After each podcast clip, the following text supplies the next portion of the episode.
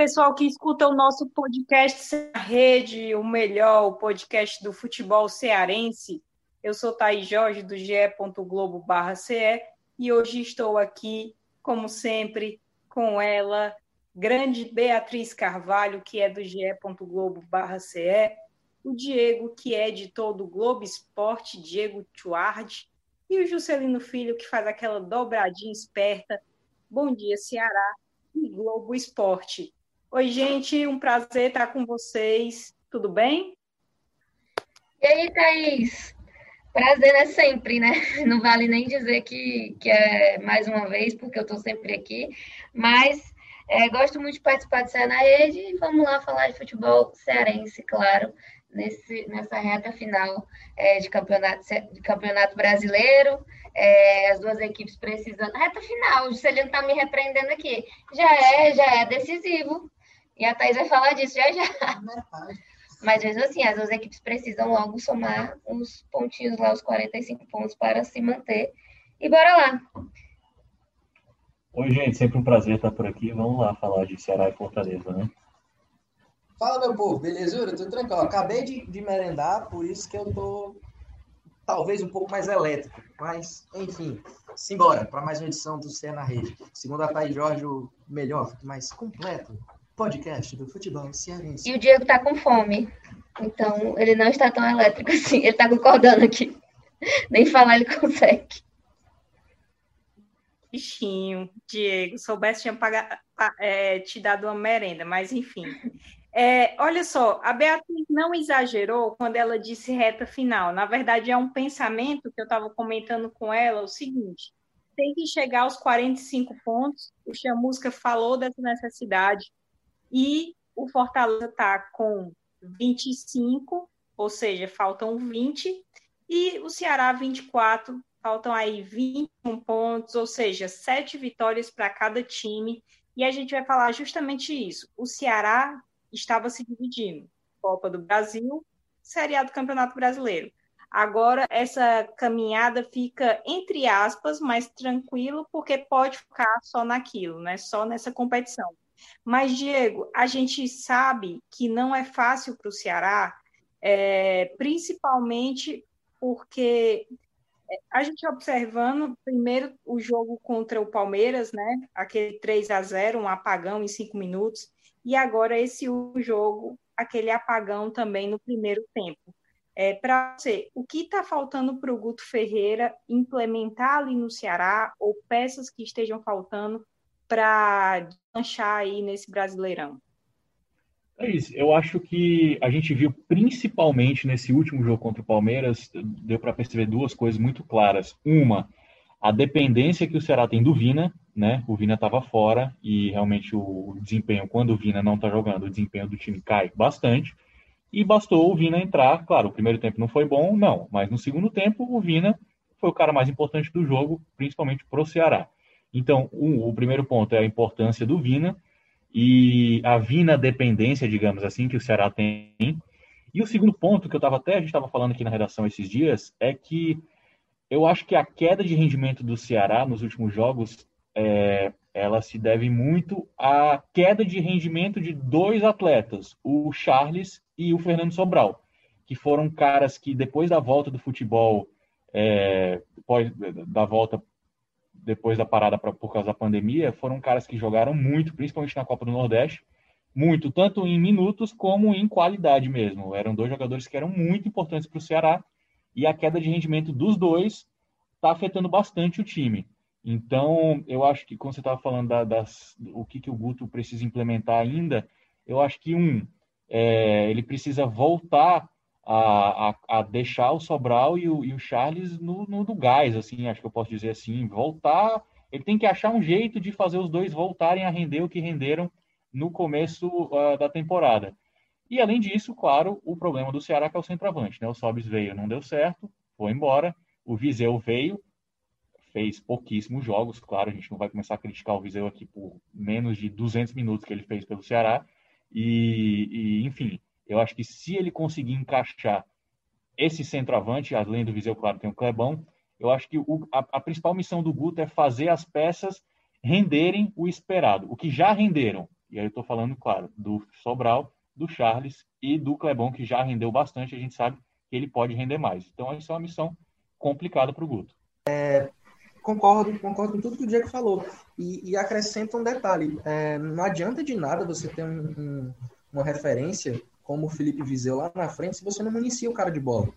E a gente sentiu muito, eu pelo menos senti muito isso no último jogo. O Felipe Viseu estava lá na frente, mas não adiantava, a bola não chegava nele. Sim, não chega, amigo. E aí passa pelo tal do meio-campo, pelo tripé ali do Vina, do, do Sobral e do Charles, que de fato. E o Vina, é, essa Vina dependência, foi até uma coisa que a gente discutiu uma vez. É, é, acho que o Diego não estava nesse, mas foi uma coisa que a gente discutiu uma vez. Que, ah, desde quando a gente já pode falar de Vina dependência? Foi já no, no último jogo, já na eliminação da Copa do, do Brasil? Cara, são 16 gols e 13 assistências. É vindo a dependência há muito tempo. Eu não sei quem é o segundo artilheiro. Eu acho que ainda é o Sobis, né, Bia? Não sei. Acho que ainda é o Sobis. Acho que o Sobis tinha oito, uma coisa assim. Mas assim, olha a diferença do primeiro para o segundo artilheiro. E o Vina nem atacante é.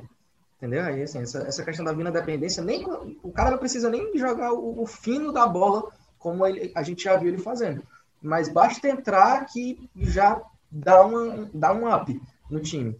Mas assim, futebol é esporte coletivo, né? Todo mundo tem que estar pelo menos alinhadinho para tá melhor. E eu concordo com o Diego, esse negócio do Fernando Sobral caiu muito de rendimento, o Charles também caiu muito de rendimento. E aí quando você tem o, o, os pilares ali do time abaixo, os, os, pilares do time vão mal, naturalmente o time vai, vai perder consistência e também vai mal. E uma questão do Sobral, só para completar, vocês estavam falando já, é que eu acho que também é, é, o, o, psicológico interfere também nessa questão, porque a torcida estava reclamando da questão das finalizações do Fernando Sobral. Ele meio que sentiu isso, foi até pedir desculpas para a torcida nas redes sociais, e no último jogo ele quase não finalizou. Ele deve ter finalizado, sei lá, uma ou duas vezes, foi muito pouco. Então, eu acho que também essa maré ruim, digamos assim, é, tem pesado muito no elenco. O Juscelino falou aí do ataque, né? A gente a gente vê, a gente viu o Ceará perdendo nessa referência do Rafael Sobis. E agora eu acho que vai depender muito do Clebão, do Felipe Viseu, é, enfim. É, Ju, você acha que, que, faltou um pouco até de, de planejamento, de programação, assim, para municiar melhor esse ataque do Ceará? Thaís, eu, eu, eu vou trazer o questionamento de um torcedor que eu vi aleatoriamente nas redes sociais, no Twitter, né? Claro, torcedor só fala cor no Twitter. Mas teve um torcedor que falou mais ou menos assim: Ah, é muito, muito louco isso, porque a gente já vai encerrar agora, na sexta-feira, o, o, o, prazo para as inscrições, né? De reforços e tudo mais, mas toda a coletiva do Buto ele sempre falava: Não, tá tranquilo, o plantel tá bom, não precisa de reforço, tá, tá, tá de boa. Enquanto, por exemplo, no Fortaleza, o sempre, sempre batia na mesma tecla. A gente precisa de reforços, o elenco é muito enxuto, blá, blá, blá, blá, blá. E aí chega num momento agora como esse, que os times todos estão tendo um surto atrás do outro de Covid. O que, venhamos e convenhamos, era uma coisa bem esperada de acontecer, né? já visto que os jogos voltaram a acontecer. Mas, assim, o Ceará tá... O Ceará tem algum cara? Tem não, né? Não, o Ceará tá limpo nesse, nesse ponto. Mas, assim, uh, talvez chegue esse momento. Tem três caras, na verdade, aliás, mas não são titulares. É o Saulo, o Gabriel Lacerda e o André Luiz. Eu acho, eu acho até, José, o, o exemplo tá aí, a amostra grátis, digamos, foi o Vina, né? O Vina ficou fora por Covid. Foi e olha o que que deu no time, né? Sim. né? Exatamente. E aí, assim, eu me questiono muito sobre essa questão dos, dos, dos reforços. O Guto, em momento nenhum, pediu. Ok, beleza. Ele, se ele consegue trabalhar com as peças que ele tem, massa. Agora, o Campeonato Brasileiro é longo, sempre fala isso, bababá. E aí chega no momento agora que perde um Rafael Soros, traz um Felipe Vizeu, mas assim, o meio-campo tá, tá complicado, né? Vai depender do Vina todas as outras, sei lá quantas rodadas, eu sou de humanas, que ainda faltam. Mas eu, eu sinto um pouquinho de falta de alguma pecinha ali no meio ainda. Mas se pro Guto tá beleza, então tá beleza. Quem escala é o Guto. Quem escala é o Guto. Eu só escalo meu time no cartão e olha, olha. Eu acho que até porque no início estava funcionando muito bem, né? Ele estava conseguindo fazer com que, com que quem entrasse rendesse. Até teve momentos aí do Wesley, outros nomes e que a gente já elogiou em outros episódios, o Felipe Silva também, mas hoje nem os titulares estão rendendo tão bem quanto estava rendendo lá naquela época do, da Copa do Nordeste. É, o Klaus também não voltou a jogar, eu acho que ele também era um destaque naquela época, vinha marcando gols, ele chegou até a ser artilheiro do time, zagueiro artilheiro. Então, é, é muito longo o campeonato e, claro, muitas transformações nesse meio do caminho. Mas aí tu pega o seguinte, na hora que tu tira o Vina, o pessoal tava perguntando, era a pergunta da, da, da vez, né? Ah, mas quem vai subir, quem pode substituir o Vina à altura? Ninguém.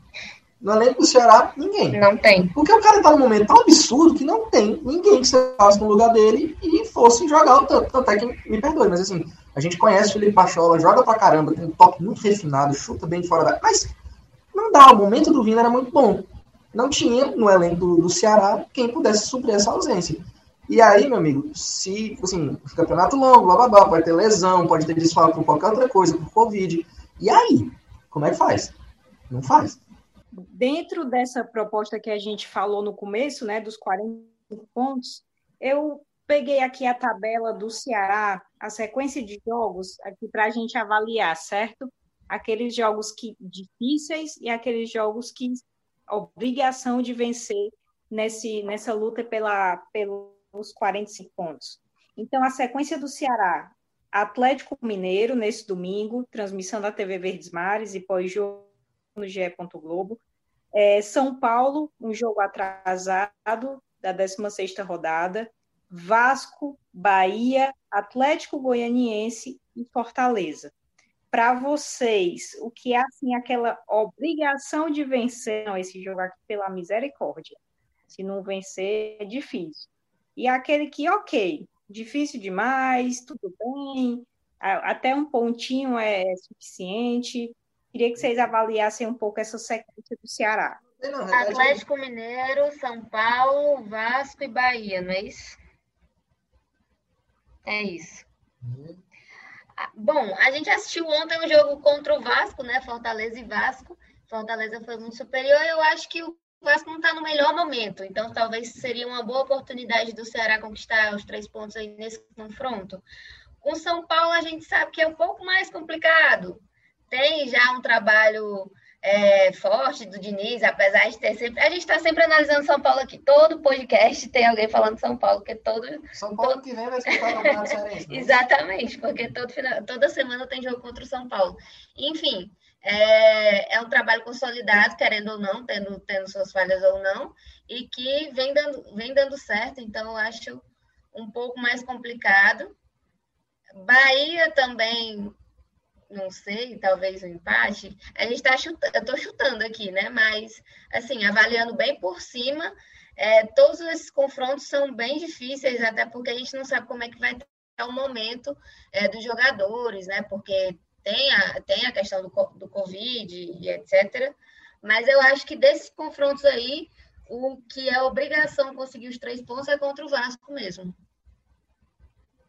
É, eu acho que são os dois primeiros jogos, os dois próximos jogos do Ceará são realmente duas pedreiras, né? São dois times que estão no G4 do brasileiro e dois dos elencos mais recheados, elencos que podem mesmo com surtos de Covid, ainda se dá muito bem e, e, a performance não, não baixar tanto assim. E contra o Vasco, pelo que a gente viu o jogo do Vasco contra o Fortaleza, realmente é um time muito fraco, muito frágil. E, e aí, como você estava falando, Thaís, vai ter clássico que... daqui a pouco, né? Então. Pois então... é, Bahia eu acho que dá para. Né, Diego? Eu acho que Bahia dá para beliscar ali um pontinho, Atlético Goianiense dá para vencer, e, e aí chega nesse clássico rei fervendo, né? É, o Bahia tá numa crescente, né? O Mano começou mal no Bahia, mas agora o Bahia, pô, tá, tá a primeira, primeira parte da tabela, né? Primeira metade da tabela da, da Série A. E o Atlético é um time que realmente viveu vários altos e baixos, briga também pela permanência. E, e, vai ser muito interessante ver como que os times vão chegar no Clássico Rei, né? Porque realmente vai ser um, um ótimo termômetro. Um jogo de seis pontos, com certeza. E, e eu queria só fazer, falar uma coisa que esse ano, pelo andar da carruagem, a gente não vai ter nenhum cruzeiro, né? Então, assim, no ano passado o Cruzeiro quis bastante cair é. para a segunda divisão, né? Então, é, enfim, eu, espero, eu, eu, eu acho, imagino que esse ano a gente não vai ter um time desse jeito, o que torna ainda mais a permanência difícil, né? Juscelino? Faltou minha opinião. Ah, não, tem que ganhar tudinho. Ora, não, tem que ganhar tudinho, amigo. A opinião, a opinião é É, mas agora vamos falar com a cabeça direito, né? Porque assim, é, tem surtos de, de, de Covid, como o Diego bem lembrou, mas, por exemplo, o Atlético tem um baita elenco, mas eu acho que o time titular do Atlético é muito forte. Não conheço tanto assim os reservas para poder bater o martelo aqui, mas é, é, vem de derrota, né, pro Paranaense. Vem de derrota pro Paranaense por 2 a 0 em casa. E aí, assim, vai que vai que no jogo contra um Atlético ou contra o São Paulo, o Ceará consegue beliscar uma vitória de um dos dois. Seria espetacular. Mas aí vem para a questão da obrigação de vencer Vasco, de vencer Atlético Goianiense e tudo mais. E o Bahia é clássico, amigo clássico é clássico e vice-versa, né? Já diria o outro. E os caras devem estar super mordidos por causa da Copa do Nordeste, né? Tem isso também, exatamente. Sim. Ninguém mandou o Ceará ganhar a Copa do Nordeste? Aí o Bahia vai ficar chateado e quer descontar na Série A.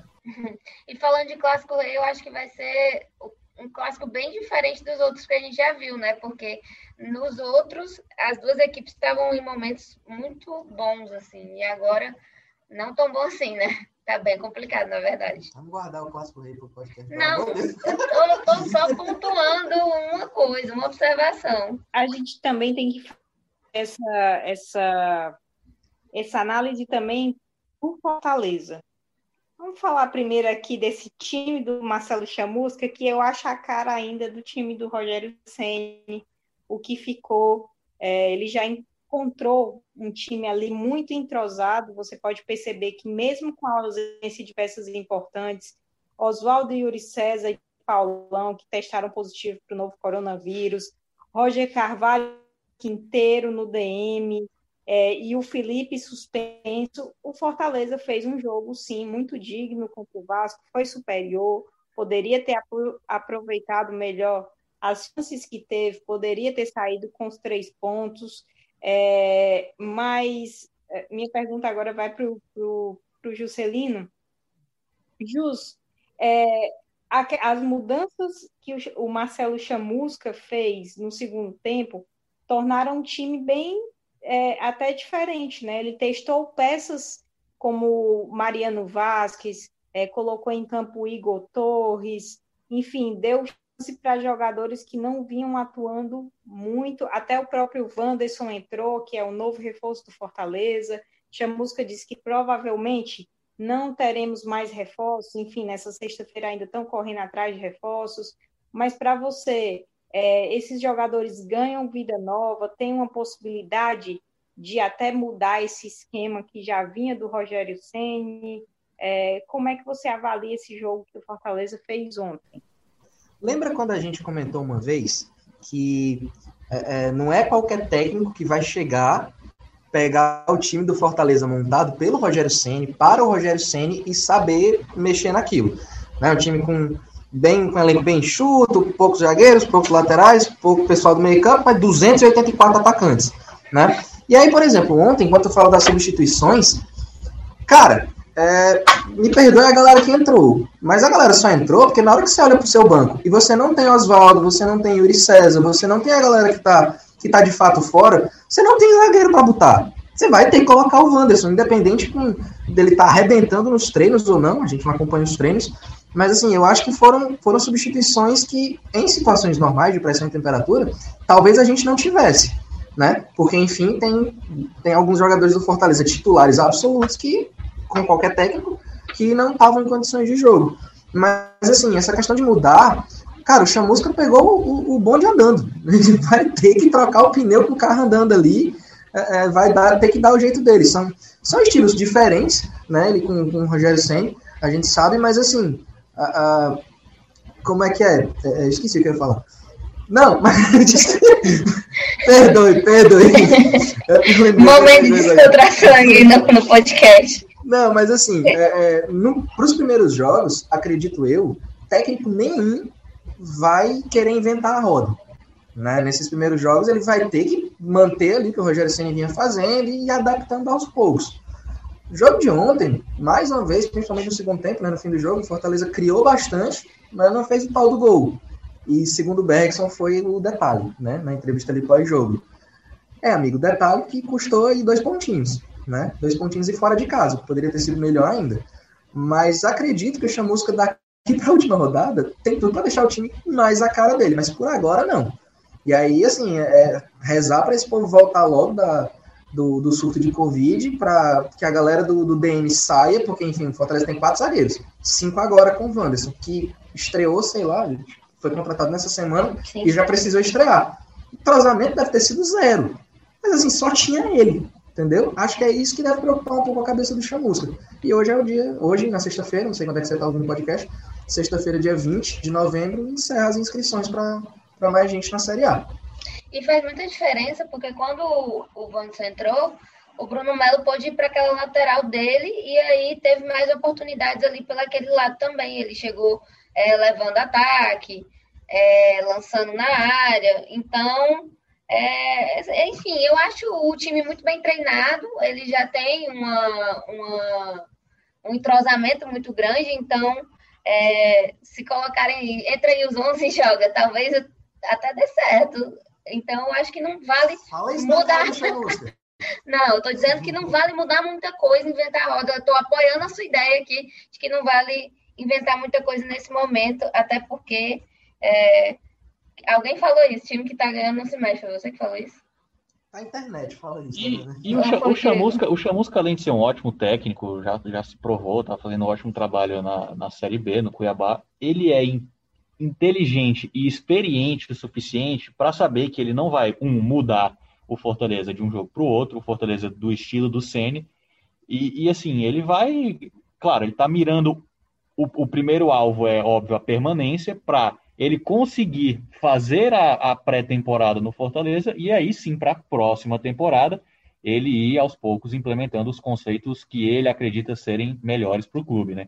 Então, acho que assim, o, o, o, o fato é que ele, ele é inteligente e experiente o suficiente para não mudar o Fortaleza de X para de preto para branco de um num dia assim, né?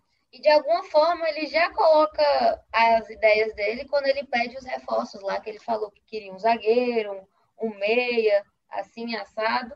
Então ele já meio que coloca um, um planejamento para frente aí no Fortaleza. Vocês falaram, time que tá ganhando não se mexe, mas o Fortaleza não, tá não tá ganhando. ganhando. Depois Fortaleza eu também. Fortaleza veio de uma sequência de derrotas e empate, não tá ganhando não. Então eu acho que o Fortaleza tem que justamente retomar esse caminho das vitórias, porque a gente viu a atuação contra o São Paulo. Fortaleza jogou ruim, não jogou. Fortaleza não jogou ruim, teve uma atitude boa, mas enfim, não trouxe resultado. Contra o Vasco, não teve uma, ação, uma atuação ruim. Uma atuação ruim, mas uma vitória não veio ainda. Contra o Botafogo, acredito que Yuri e Oswaldo já estejam liberados para atuar, né? E aí eu acho que a, é, a grande questão do Marcelo Chamusca é voltar, voltar a vencer no campeonato, né? Então a sequência do, do, do Fortaleza é Botafogo, Goiás, Corinthians, Bragantino e Ceará. Uma sequência também, digamos que dá aí para arrancar uns, uns bons pontinhos nessa luta, né?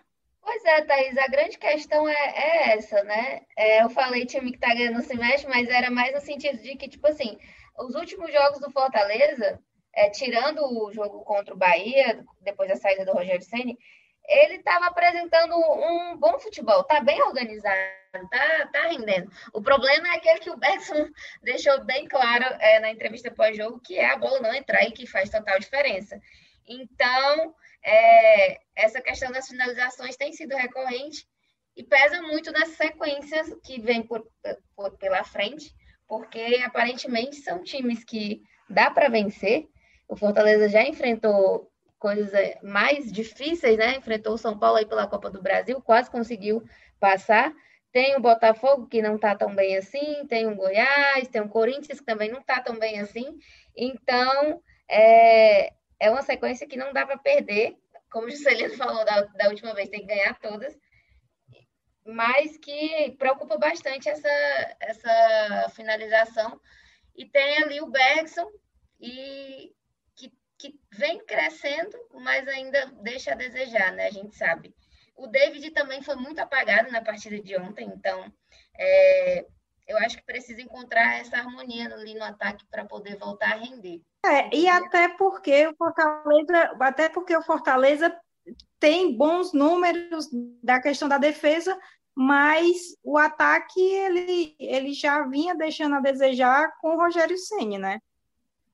É, já, já não tinha bons números com o Rogério Ceni, mas enfim, era cirúrgico, fazia pelo menos o gol, conquistava ali os três pontos, mas agora a gente vê que está mais recorrente essa questão do opa, foi por um detalhe. Marcelo Chamusca disse, opa, faltou o, o acabamento das jogadas, das finalizações. Então, é, Diego Juscelino é, é, o principal calo, mas chegou aí esse meia, né? Meia João Paulo, da Ponte Preta, um meia que vem com, chega com bons números. É, vamos ver se dá certo agora com, com essa, esse reforço. E assim, não estou falando que o João Paulo não vai dar certo, não é isso. Mas tem que se adaptar à, à rotina do, do, Fortaleza, que está com um técnico novo. O Fortaleza está totalmente é, é, como é que é o nome do negócio que todo mundo se entende? Entrosado. Entrosado. Mas, assim, é técnico novo. E agora o desafio é diferente. O João Paulo tem que entrar e tem que dar o jeito dele para fazer funcionar. Os números são ótimos. Isso aí ninguém entra no mérito, não. Mas tem que dar liga, né? Aquela expressãozinha que a gente volta e meia fala. Até hoje não entendo o que é dar liga. Mas, assim, é, é, outro, outro ponto importante, acredito eu, em relação ao ataque, é, passa pelo nome do Wellington Paulista, né? que, como ele, ele mesmo falou, eu não sei por que, que eu estava no banco, não sei porque eu não estava sendo utilizado. Mas que bom que voltei, que bom que pude voltar fazendo gol, ajudar o time a conquistar os três pontos, pá, pá, pá. Mas acho que passa muito pela confiança do Elton Paulista também, querendo ou não, amiga, é o artilheiro do time na temporada. Não sei quantos gols tem, mas é o artilheiro do time na temporada. E se não estava sendo usado antes, talvez possa, ser, possa voltar a ser aproveitado agora com o Chamusca, como foi. Né? Thaís, eu queria só falar uma coisa, eu estava fazendo umas anotações aqui antes de, de começar o podcast. Duas coisas. Você falou, um, a sequência do Fortaleza nos próximos uh, um, dois, três, quatro, cinco jogos. Para mim, o Fortaleza tem que ganhar todos. Todos, todos, todos. Vai ganhar, não sei. Mas, para mim, o jogo mais difícil é contra o Corinthians, é um jogo em casa. A gente sabe que não tem torcida, claro, isso muda muita coisa, mas é um jogo em casa. Então, assim, Botafogo um time que está muito desorganizado, tem que vencer Goiás, mais ainda, o Corinthians, como eu falei, em casa, o Bragantino é, também um time, tem um time um pouco melhor do que esses outros, mas o Fortaleza tem a obrigação de vencer porque briga pela mesma coisa do Fortaleza, e o Clássico Rei, como a gente falou, é, vai ser um jogo importantíssimo para os dois. Além disso, para o torcedor do Fortaleza, fiz um levantamento rapidinho, é, ano passado, a gente estava falando de segundo turno, né? Ano passado, no segundo turno, o Fortaleza era o 14 com 22 pontos, indo para o segundo turno, né? E esse ano é o 12 com 25, ou seja, tem três pontos a mais do que o primeiro turno do ano passado. E o importante, olhando para frente, é que o Fortaleza conseguiu o que conseguiu no fim do ano, porque fez um ótimo segundo turno, né? Então, assim, agora realmente, tudo bem, tem a troca de comando, mas agora chegou a hora, teoricamente, do Fortaleza retomar as boas performances como fez no ano passado, né? Então, no ano passado, o segundo turno, se você só isola o segundo turno do Fortaleza, é, o Fortaleza foi o sexto colocado. Então, assim, o segundo, a segunda metade do campeonato fez toda a diferença para o time, né? Sim, acho que até o Corinthians dá para bater, né? Eu não vejo como um adversário tão grandioso assim, assim. Claro que a camisa pesa, mas no momento eu acho que é, o Fortaleza consegue resultado aí nessas próximas cinco partidas. Precisa de resultado nessas cinco partidas, porque já são cinco jogos sem vencer na Série A. Então, agora eu vou, para encerrar aqui a discussão, que estava muito boa, rapidão, rapidão, rapidão, pedir a dica de cartola de vocês, um para cada time, mas é coisa rápida. Vamos lá. Juscelino, dica do cartola. Vina Lei do Ex e Wellington Paulista. Diego. Valeu, Celino, obrigado. É, eu vou de. Eu vou de. Nem sei de quem que eu vou. Eu pensei em os dois goleiros, assim, bem doido. Eu vou de Viseu, Viseu. Será que o Viseu faz, faz o primeirozinho, o primeiro golzinho dele pelo Ceará? Viseu e no Fortaleza, o Fortaleza enfrenta o Botafogo. o Botafogo. Botafogo. Botafogo. Então eu vou de Felipe Alves. Ah, eu ia falar o goleiro, Diego. Diego minha dica. É, Pode repetir, Bia. Fortaleza eu vou de David e Ceará eu vou de. É, meu Deus, muito difícil, Ceará. Vou de Charles. Diego Show. me reprovando aqui, gente. Não sigam as nossas dicas. Não, mas, mas faz Vamos algum se agora. Tem muitas opções. Vamos ver aí se ele faz uma grande atuação. É, só agradecer a vocês que participaram, a todo mundo que escutou. É, domingo a gente tem uma rodada muito cheia, além dos jogos de Ceará e Fortaleza. A gente tem do masculino, a gente também tem times femininos no Brasileiro A2. Temos também Ferroviário pela Série C. Temos jogos também de Série D do Campeonato Brasileiro. Então, cheio e, claro, vai ter pós-jogo também de Ceará e Atlético Mineiro no GE. Globo. Então, acabou o jogo lá na TV Verdes Mares, você corre para o site para acompanhar a repercussão, tá?